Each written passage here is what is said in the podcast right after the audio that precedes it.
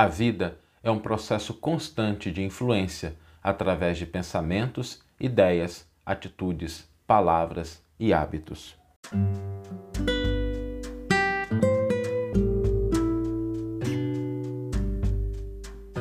Você está ouvindo o podcast O Evangelho por Emmanuel, um podcast dedicado à interpretação e ao estudo da Boa Nova de Jesus através da contribuição do benfeitor Emmanuel.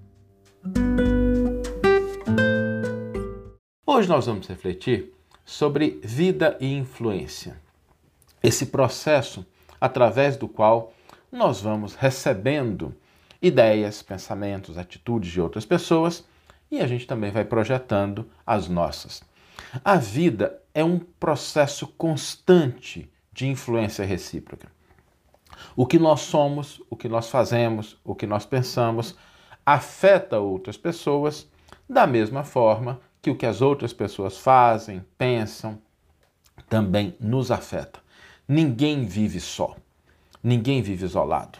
Não existe uma pessoa na face da terra que viva de maneira absolutamente afastada, isolada das outras. Todos nós passamos por esse processo de influência.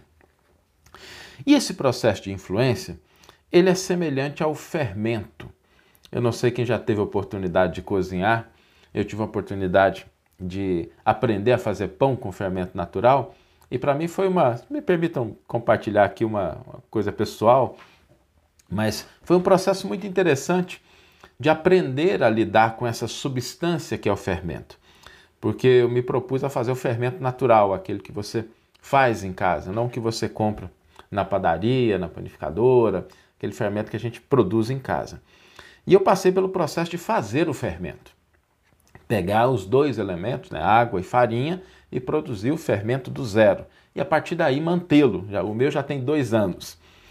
E é, é muito interessante porque o, processo de fermentação ele é um exemplo desse processo de influência, porque o fermento ele afeta a massa. Você coloca o fermento na massa e ele altera totalmente a composição química, a estrutura da massa, ele vai alterando aquilo de uma maneira muito rápida. Mas para que ele tenha condições de alterar a massa, ele precisa passar por um processo que leva aí algo em torno de 10, 15 dias, dependendo do clima, da região, em que a gente vai misturando aquelas coisas a gente não vê nada acontecendo. Você fica olhando aquilo e fala assim, não, não deu certo, né? não está funcionando, não estou vendo nada. A gente vai misturando as substâncias ali, substâncias simples, né? água, farinha, depois no outro dia um pouquinho mais, depois no terceiro um pouquinho mais. E aparentemente não tem nada acontecendo dentro daquela vasilha. Mas de repente começa a surgir uma bolinha de ar. De repente começa a surgir outra. E aí você vai percebendo que alguma coisa está acontecendo. E aí depois de um certo tempo, você já tem um fermento.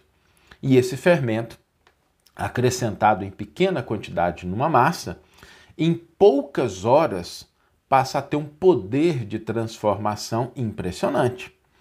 Então aquilo que a princípio começou ali de maneira imperceptível, se torna algo capaz de produzir uma transformação muito grande na substância na qual ele foi misturado.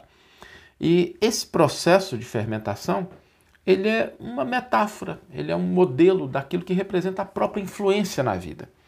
E quando nós passamos para o processo de influência na vida, uns com os outros, nós temos aí esses elementos que também estão presentes. São três elementos: as palavras, as atitudes e os hábitos. Aquilo que nós dizemos e, consequentemente, aquilo que nós ouvimos. A nossa postura, a nossa atitude num determinado momento e a atitude e postura do outro. E os nossos hábitos, porque os hábitos e atitudes são diferentes. Às vezes a gente até age de uma determinada maneira, pontualmente, mas aquilo não é um hábito. Se a gente repete aquilo várias vezes, se torna um hábito e com um poder de influência muito maior. Então, quando nós vamos influenciar o mundo, nós devemos lembrar que o único processo da gente reformar para o bem é a gente aceitar o bem e praticá-lo e convertê-lo em palavras, atitudes e hábitos. Na medida em que a gente se sintoniza com os elementos do bem, nós vamos fermentando, nós vamos dando prosseguimento a esse processo de transformação. E a pergunta fundamental é: como é que a gente começa esse processo de fermentação? E nós devemos nos lembrar que, antes de tudo, antes das palavras, antes das atitudes, antes dos hábitos, estão os nossos pensamentos, as nossas ideias, a nossa mente. É aí que tudo começa. É aí que aquela coisa vai começando a fermentar. No exemplo que eu comentei do fermento, que você não vê nada. É, você não vê palavras, você não vê atitude, você não vê hábitos, mas aquelas coisas estão sendo fermentadas dentro da nossa mente. E aí, se a gente vai fermentando, se a gente vai dando substâncias, se a gente vai criando um ambiente para que aquelas ideias se desenvolvam mentalmente.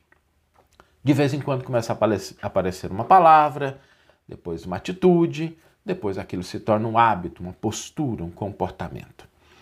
Por isso é fundamental que a gente entenda o que é que nós estamos fermentando dentro da nossa cabeça. O que é que a gente está dando condições para que se desenvolva dentro da nossa cabeça. E a gente avaliar também o que é que já tem, porque nenhum de nós começou ontem, né? Nós não somos um, um fermento novinho. A gente já tem as nossas ideias, a gente já tem os nossos pensamentos, as palavras que a gente costuma repetir, os hábitos, as nossas atitudes.